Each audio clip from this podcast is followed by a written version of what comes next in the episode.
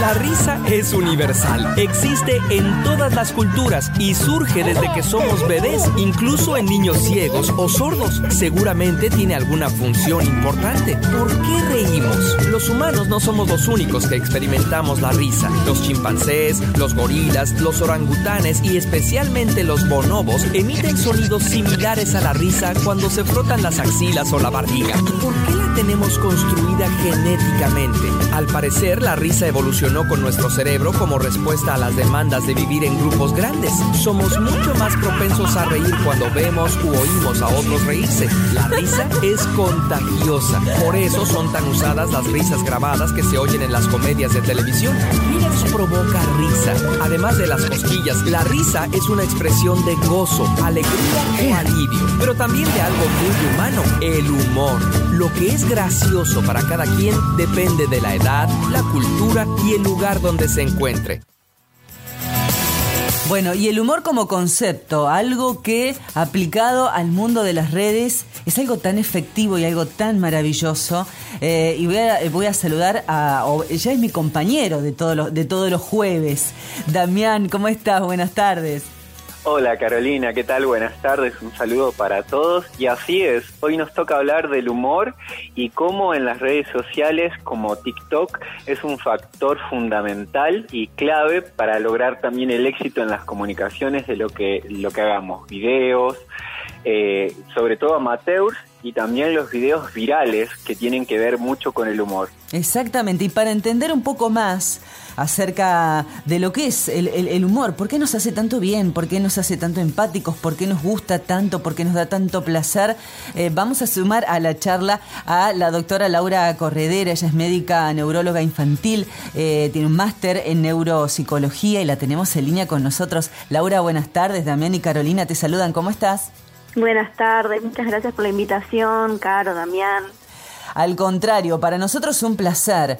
Eh, y decíamos este, recién con Damián, ¿no? Eh, el humor como eh, esta, esta base que, que, nos hace tanto bien y que en las redes engancha tanto a la gente, ¿no? Bueno, en realidad el humor es la, la llave que abre todas las puertas, ¿no? Primero porque por dos mecanismos súper distintos nos baja la guardia y nos conecta con eh, sensaciones de gratificación muy ancestrales. O sea, el humor lo que hace es activar una parte del cerebro que se conecta con la gratificación. La gratificación en realidad es una estructura muy básica del sobrevivir. O sea, en un juego de palabras se podría decir que se necesita el humor para sobrevivir. Bien. Los seres humanos tienen que comer. Para comer ahora vamos al súper, pero en la época de las cavernas teníamos que salir a cazar, exponernos, arriesgarnos, poner en riesgo nuestra vida, todo para poder comer. Para que el ser humano saliera de la caverna, venciera su miedo, fuera a cazar, estuviera horas apostado esperando para cazar, tenía que recibir una recompensa muy importante después de ese acto, porque no podía razonar que necesitaba comer para vivir el animal tiene que recibir una gratificación cuando come porque no puede hacer consciente que necesita comer para vivir. Si no, se dejaría morir de hambre porque le daría fiaca salir a cazar. Claro. Este circuito de gratificación tan rudimentario que tiene que ver con la comida y con el tomar agua cuando tenemos sed, fue evolucionando. Y por eso cuando dicen el humor em, es tan humano, el humor es tremendamente humano, sobre todo cuando involucra la ironía porque es el reflejo más veraz de que los seres humanos dimos un paso evolutivo más allá de los animales y que podemos disfrutar de cosas de las que no depende nuestra supervivencia. Mira vos. Yo puedo disfrutar de algo que no es comer y tomar agua, dormir, sino que es mucho más elevado, que es el placer del disfrutar con otro. Claro. Y y pensaba mientras escuchaba, mm, que buenísimo lo primero que pusieron, eh, el ser con otros, el ser en sociedad, tiene que ver con el humor y tiene que ver con las neuronas en espejo. ¿Vieron cuando hay un partido de fútbol y a un jugador por, por accidente alguien le pega un pelotazo en mm. la zona baja, en los genitales? Que los hombres se agarran y sienten dolor con la persona que tuvo el pelotazo. O cuando vos ves que alguien se golpea la puerta con el auto doblas la mano y te la llevas hacia vos en un gesto de dolor compartido. Eso es neuronas en espejo, sentir con el otro. El humor es reír con el otro, sentir con el otro. Por eso la red, las redes atrapan a través del humor. Porque te baja la guardia, te conecta con algo, inconscientemente te conecta con algo que es muy rudimentario y que hay una sensación de supervivencia.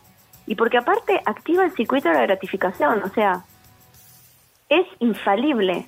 No solo te va a gustar, sino que te va a generar cierta sutil adicción. Porque los aquí te volver a sentir.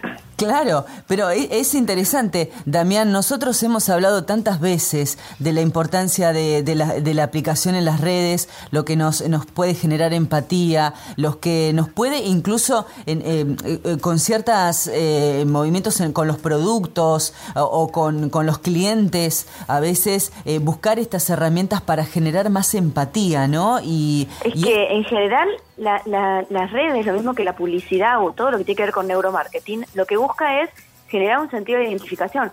Por eso los que hacemos ciencias dentro de redes tenemos tantas dificultades en hacernos masivos, porque lo que transmitimos es intangible y es poco mundano.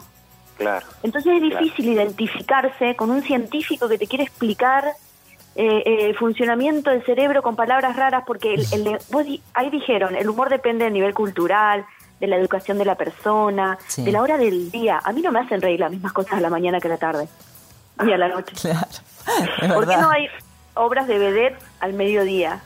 El cerebro no está predispuesto ni tiene el mismo nivel de cortisol a la noche que a la mañana. Pero es difícil que el que trata de transmitir información baje al nivel de lo que transmite a un punto en el que sea entendible, pero que el otro no se sienta ninguneado y que a su vez sea atractivo. Claro.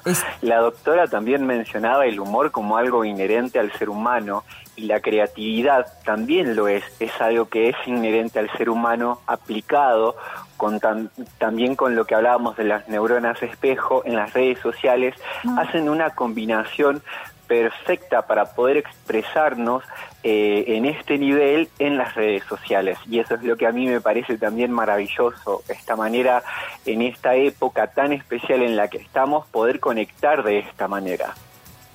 Igual si ustedes observan, por ejemplo, cuando vos ves Reels, yo a mí me gusta mucho neuroeducación, entonces yo en realidad me metí en las redes tratando de entender qué era lo que le gustaba a los jóvenes de hoy, para entender cómo evolucionaba su cabeza y qué cosa era atractivo para convertir la educación en una herramienta atractiva, ¿no? Porque vos tenés que hacerle sentir al otro que lo que vos transmitís es tan apasionante que no puede dejar de saberlo. Eh, y pienso, el mismo reel está hecho, no sé, Damián, ¿cuántas? Miles de veces cuando se hacen virales. Sí, Sin embargo, hay algunos que tienen 858 mil reproducciones y algunos 8. Porque hay algo más que es intangible entre los seres humanos y que es esto que tienen algunas personas de lograr convocar. Y que hay cosas muy racionales en poder convocar y hay cosas que son tremendamente irracionales. Viste que hay gente que tiene como un tono de voz o como una forma de hablar que es adictiva, que vos lo podés escuchar y escuchar y escuchar. Bueno, hay frecuencias de onda de voz que son muy amenas para el cerebro. Por eso hay canciones que gustan, y eso también está estudiado. Por eso hay reels y musiquitas y riffs que pegan y otros que no. Pero uno no puede elegir su frecuencia de onda de voz puede aprender a modular, puede entonar, pero son tantos los factores que se convierten en gancho para el cerebro. Y qué bueno que esto que se convierte en un gancho, se convierta en un gancho efectivo. Y qué sano que te puedan hacer reír en medio de este contexto espantoso. Porque el, ya se sabe que el humor fortalece las defensas, el humor fortalece la autoestima, el humor baja los niveles de estrés. O sea, el humor sí es necesario para sobrevivir, aunque no sea comida y agua. Y el humor y entender el humor y aprender a través del humor estimula áreas de la corteza que tiene que ver con la ironía. Y la ironía y el absurdo son las formas más elevadas de la inteligencia humana. Entonces, por eso lo, viste que tanto hablan de que los humoristas son personas muy inteligentes. Sí, es cierto. Manejar el humor con inteligencia es un don de muy pocos, sin caer en lo burdo. Es, eh, es, es, increíble eh, eh, saber algo que nos hace tanto bien y que a veces el contexto no, nos, em, nos saca un poco de ese eje, ¿no? De, a veces, eh, por ejemplo, ver una historia o, ver un video o algo que, en un rato nos hizo reír y que nosotros sentimos ese placer después de una buena carcajada y que no, no generamos esas situaciones eh, o, varias situaciones en el día como para sentirnos bien, sobre todo por, por esta historia del estrés, que por ahí eh, estamos metidos bueno, pero eso eso también es entendible. Vos fíjate que después de los programas de humor y de entretenimiento, los, los, programas y a veces más vendidos son los noticieros. en general dan malas noticias. Mm. El cerebro humano necesita motivación para hacer. El 20% de toda la energía que nosotros consumimos en un día se gasta en el cerebro, que es un órgano pequeño comparativamente con el resto del cuerpo. Sin embargo, consume el 20% de la energía y la glucosa que consumimos. El cerebro es vago, esa energía le cuesta mucho reclutarla. Entonces va a tratar de estar como en modo ahorro de energía. Si yo me voy a activar por algo, que sea algo que valga la pena. Entonces, es mucho más fácil activar el cerebro a través del miedo que a través del placer. ¿Por qué? Suponete que vos tenés déficit de atención, te cuesta mucho prestar atención. Sí. Y estás caminando en Santa Rosa un martes a la noche, yo vivo en el centro, acá de, mi casa, yo vivo en la calle Garibaldi, hasta la plaza. Sí, voy a tener cuidado, pero puedo ir con unos auriculares escuchando música porque me aburro y voy caminando tranquila, puedo ir divagando en mi mente. Ahora, si vos estás caminando a las 2 de la mañana en un barrio peligroso de Buenos Aires, en la misma situación, es probable que vos escuches si alguien camina atrás, si viene, si frena un auto, si viene un, un auto en la otra cuadra, si alguien tose, si abren una puerta. Estás hiper alerta porque hay sensación de peligro inminente. Hmm. El cerebro está hiperactivado. Entonces, cuando a mí me dan una mala noticia, yo activo todo mi sistema, mucho más fácil que si me están contando algo lindo. Si vos te subís al ascensor y le decís, ¿qué tal? ¿Cómo andás? Y el vecino te dice, bien, bien. Ah, bueno. Ahora si el vecino te dice mal, automáticamente le decís, ¿qué te pasó? Claro. El cerebro humano está preparado para activar con las situaciones desfavorables porque es lo que le permitió sobrevivir el alerta ante el peligro. Por eso el miedo vende. La letra con sangre entra. Por supuesto que sí. Lo que pasa es que es un gasto emocional altísimo. Claro. Bueno, pero eh, eh, está buenísimo. Yo te digo, te escucho y hay cosas que decís, es tal cual. A mí por ahí me pasa particularmente que me cambia la sensación eh, cuando alguien me dice la frase que tengas un lindo día. A mí me genera algo. ¿Me entendés? Me, agrada, o sea, esa es una buena sensación, no es mala. pero como habitualmente no pasa, cuando te dicen, che, que tengas un bonito día, y quedaste ahí como, ay, gracias igualmente, pero se lo decís como con un amor porque es como, ay, qué bueno lo que me dijo. Bueno, es como dice la teoría de oratoria, que cuando vos tenés que dar una mala noticia, primero tenés que decir algo bueno. Claro. Yo hice un experimento social hace unos meses, auto experimento social mini, no lo registré, de en, dos, en una semana de consultorio a, tratar a la gente pero sin decirle nada extra a la consulta. Sí. Y a la semana siguiente a todos los que entraban eh, me las ingeniaba para decir algo lindo. Ay, qué hermoso pelo que tenés, ay, qué linda esa trenza, me encantan tus zapatos, qué lindo día, ¿no?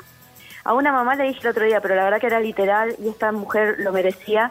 Le digo, entraste vos y salió el sol, porque era verdad, el día estaba nublado y entró ella y salió el sol y cambia la, la, actitud corporal. O sea, la persona baja el nivel de estrés. Sí. Qué importante en una situación donde es súper estresante ir al neurólogo.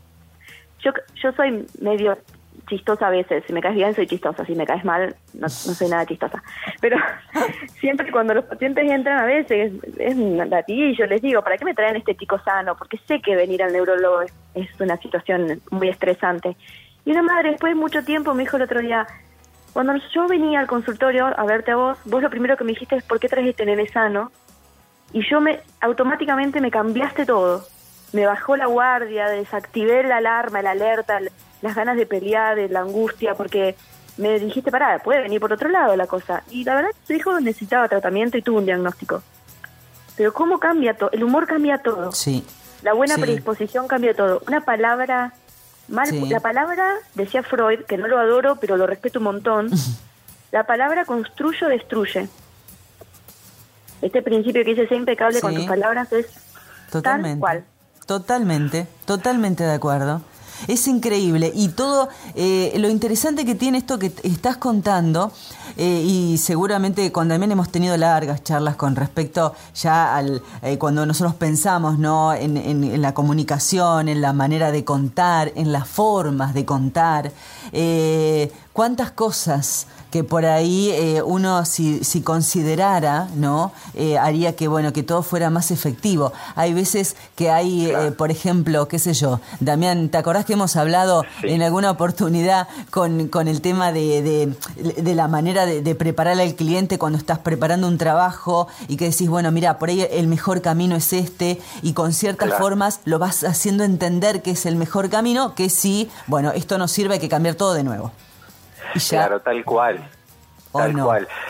Y fíjate con, con respecto a esas estrategias y lo que decía también la doctora y las redes sociales, fíjate también en los videos virales eh, que son videos amateurs, que no requieren presupuesto, mm. que son hechos por personas normales, no son actores y que surge casi de la improvisación y la casualidad y son tremendamente creativos.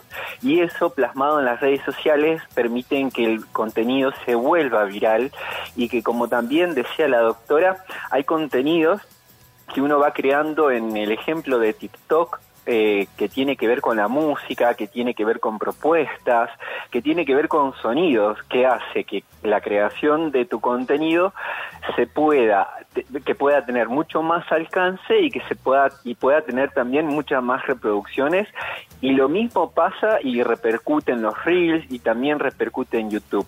Todos los contenidos que tengan que ver una variación o en su guion el humor siempre tienen una repercusión porque la comunicación se torna mucho más efectiva, mucho más agradable, como dice la doctora, baja las defensas, entonces hay un montón de condicionantes que cuando vos estás expuesto a una publicidad que apela al humor, cuando estás expuesto a contenidos que apelan al humor, vos estás condicionado a recibirlos de otra manera y conectás muchísimo mejor y mucho más fácil que cualquier con cualquier otra herramienta eh, de las más sofisticadas que existan en comunicación. El humor es 100% efectivo la mayoría de las veces. Y aparte que, a ver, los otros videos que son muy efectivos son los videos de niños riendo, haciendo reír. Sí, sí. Porque el cerebro busca el absurdo y el error. Nuestros cerebros están programados para buscar el, el defecto, el error, la falsedad en un discurso o en otra persona. Cuando la persona que transmite es honesta, cuando transmite desde, o sea, no, no hay gestos, porque aunque no lo sepamos decodificar, viste, los que decodifican los gestos de la cara lo estudiaron, pero nuestro cerebro lo hace intuitivamente, eso es la bendita intuición, es este me cae mal, esto que no podemos racionalizar. Entonces, es muy difícil que un niño pequeño tenga un fin espurio en lo que hace. Eso baja la guardia. Baja la guardia la honestidad. Por eso en estas redes donde vos ves que hay muy linda decoración, pero hay poca presencia de la persona que es el dueño de la red, genera como rechazo. ¿Por qué queremos verlos? Yo pongo un video y tengo un millón de likes. Ahora, escribo un posteo que me costó un montón de horas escribir y tengo menos. ¿Por qué? Porque la gente no es que me quiere ver a mí, sino que la gente me cree a mí. Y lo que yo escribí puedo no haberlo escrito yo, pero lo que yo digo lo estoy diciendo yo. Exacto. Claro. Entonces, el cerebro busca no gastar energía, tener placer y lo absurdo y lo que no puede prever lo estresa. A ver, al cerebro le estresa más una... La, la, la prefiere una mala noticia al no saber qué va a pasar. Para un cerebro es mucho más estrés no saber qué va a pasar, aunque potencialmente pueda ser bueno, que que vos le des una mala noticia ahora. Si vos le decís a una persona, tengo dos noticias para darte, una buena y una mala, ¿cuál quieres primero? La gente dice la mala. Sí. Qué curioso. Porque la gente no tolera la incertidumbre. Bueno, de hecho ahí diste en el clavo con lo que por algo cómo sostenemos la pandemia de la manera que la llevamos. La incertidumbre fue algo algo totalmente terrible para todos. Porque Pero fíjate que este año es mejor. Claro, apareció la vacuna y ya la, predisposición empieza a ser otra. Pero el año pasado era. Lo que, lo que pasó es que la gente ya eligió un camino. El que cree que esto no va a terminar nunca, el tiempo le dio la razón de que esto no va a terminar nunca, porque mira, hace un año y medio que estamos con esto, no termina más. Y el que cree que va pasando, empieza a ver luces y ve la vacuna y dice, bueno, esto va a ir terminando, pero se decidió. El problema del 19 de marzo del 2020 fue, ¿y ahora qué va a pasar? Claro. Hay un porcentaje altísimo de gente que todavía está ahí, en ese limbo, tremendo que te detona, te quema literal, burnout como el burnout del trabajo. Sí, sí. De ahí hay que salir, decidite, o pesimista o optimista, pero en el medio no te quedes porque te detona. Es increíble, pero es, es verdad, ¿eh? Es verdad. También vamos a tener que invitarlo otra vez. Tal cual, es interesante saber cómo se cómo, cómo el cerebro responde a este tipo de estímulos es increíble y poder saberlo a través de la palabra de una médica también es muy interesante y hay un montón de temas de neuromarketing que si la doctora quiere vamos a también poder tratar que son súper interesantes. Sí, súper, súper. Porque eh, sobre todo para, para poder entender esos procesos, eh, a ver, nosotros vivimos, no agarramos... engañar. Claro, porque vos agarrás el, el, agarrás el celular o, o ves la tele y bueno, ya está, y es lo que pasa y es lo que te genera y punto. Pero, por es ahí... mucho más simple. Vos vas al supermercado y vas a comprar lo que está en la góndola a la altura de tu vista. Ya está estudiado. El 70% de lo que se compra está en la góndola que está a la altura de la vista. Y ya está. Las marcas pagan por estar en esa góndola. A la derecha, a la entrada, adelante. Ya está estudiado. Claro. Ya se estudió el mecanismo, el perfil de comprador. 70%, o sea, no hay demasiado para inventar. Nosotros no lo sabemos. Eh, claro, ese es el punto. Porque, la gente tiene más tendencia a comprar lo que dice oferta, aunque sea más caro. Sí. Bueno, eso, Laura, igual que el precio psicológico. A vos te dicen 5,99 y vos decís, mira, yo me lo llevo. Ahora te dicen 6, y dice, che, es caro. Precio ¿Mm? psicológico. O sea, ¿un centavo? ¿Cuál es? Y hay gente que no lo compra. ¿Mm? Pero bueno, eso está muy estudiado, es muy interesante. Y, lo que hay que entender, una vez se lo dije a alguien y se reenojó, es que no dejamos de ser bichos. Y nos guiamos por un instinto. Y a ese instinto que es tan inconsciente, o sea, yo no estoy pensando en respirar. Y aunque esté recibiendo la peor noticia de mi vida, no me olvido de respirar, no lo puedo inhibir. Y aunque esté súper feliz, no me olvido de respirar. Y aunque esté súper concentrada, no me olvido de respirar, porque es automático.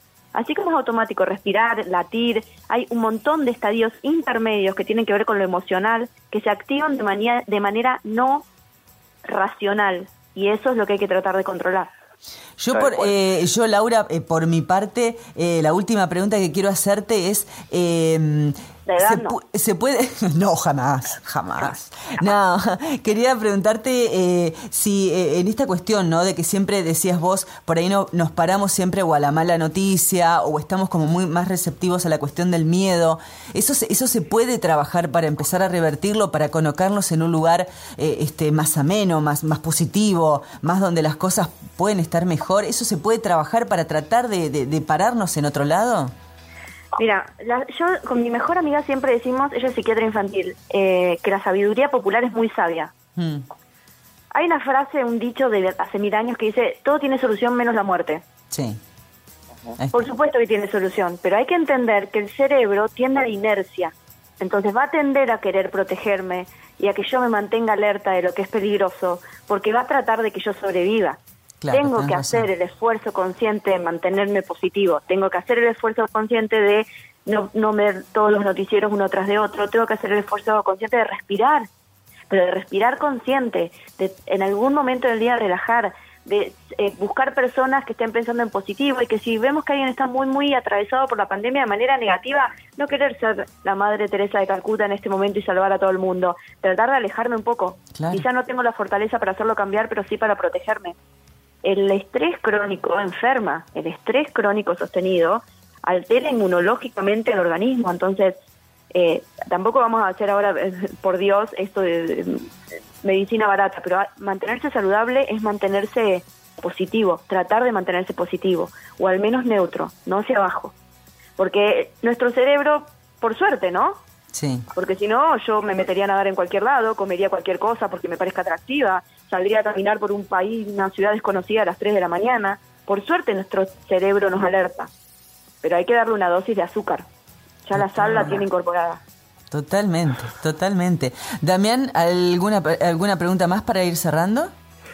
Para ir cerrando, a mí me parece súper interesante todo lo que nos ha comentado la doctora y también qué interesante lo que hemos estado hablando antes con vos, Carolina, respecto a las redes sociales y la conveniencia de, de, los que están detrás de la publicidad, de que la gente se mantenga más cantidad de tiempo eh, consumiendo contenidos. El humor es uno de lo que más logra tiempo de exposición sobre la pantalla, así que también es muy importante como una de las herramientas de marketing actuales. Total. El humor, sano humor. Fíjense el éxito que tiene Georgina en Masterchef. Sí. Súper sano humor. Vos en ella no, no necesitas em, alertarte de nada. No hay mala intención en ese humor. Sí. hay doble intención. Totalmente. Tal cual. Totalmente de acuerdo. Laura, eh, un verdadero placer y esto, no y, esto no termina acá, tengo que decírtelo así. ¿Qué amenaza? Eh, no, jamás, jamás. No, no, eh, creo que Damián está de acuerdo conmigo. La verdad que este em, ayuda también a pararnos desde un lugar también distinto cuando nosotros planteamos la cuestión de las redes y muchas veces, mm, bueno, nos planteamos más en la, en la parte comunicacional y en, y en, la parte estética, pero también hay otra pata importante para, para pensar como pensamos. Claro, tal cual. Sapiens, sapiens. Por algo somos sapiens, sapiens. Sabemos que sabemos. Tal cual, tal cual. Y me parece que, que ahí está también la clave de, de, ayudar a abrir un poco más la cabeza y entender un poco eh, más eh, este, cuando estamos parados de este lugar y también entender al otro. Así que eh, la verdad que, bueno, un placer enorme charlar con vos y, y, ojalá, bueno, ya en, en, la próxima este, iremos con otro capítulo, si te parece. Bueno, muchas gracias. Te mandamos un abrazo enorme, enorme, enorme. Que termine muy bien el día. Igualmente. Eh, Damián, eh, la verdad que bueno, eh, abre a un montón de temas, ¿eh? que, seguramente los vamos a ir desglosando en el paso del tiempo. Tal cual, eso espero y la verdad que es muy interesante saber qué produce nuestro cerebro y nosotros desde nuestra columna de marketing, comunicación y diseño podemos hablar desde la generación de contenidos, pero también podemos estar del otro lado de cómo se consume y esto es muy interesante de, poder ir aprendiendo con la doctora, así que me encantaría que nos vuelva a hablar sobre temas de neuromarketing y nos ayude con el tema de la comunicación efectiva. Sí, sí, creo que es, que es abrir un poco más eh, el, campo, ¿no? Y, sobre todo esto de, poder entender otra pata más, que muchas Como veces... Dice la, claro como dice la doctora, está todo estudiado, no hay nada que esté librado al azar, eh, hay muchos estudios de neuromarketing y de comportamiento del consumidor, así que está todo milimétricamente pensado y las personas que quieran hacer eh, o trabajar, digamos, en, sus marcas y con sus contenidos, eh, tiene que apoyarse y saber que hay muchísimas cosas, desde la elección de un color hasta el tamaño de una tipografía, hasta el tono de voz con el que nos comunicamos, cómo mostramos nuestra página web.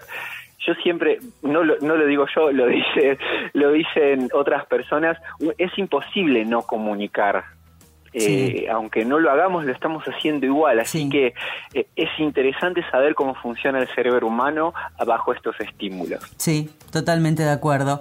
Eh, Damián, te mando un abrazo enorme y hasta el próximo encuentro. Hasta el próximo encuentro, Caro. Hasta luego.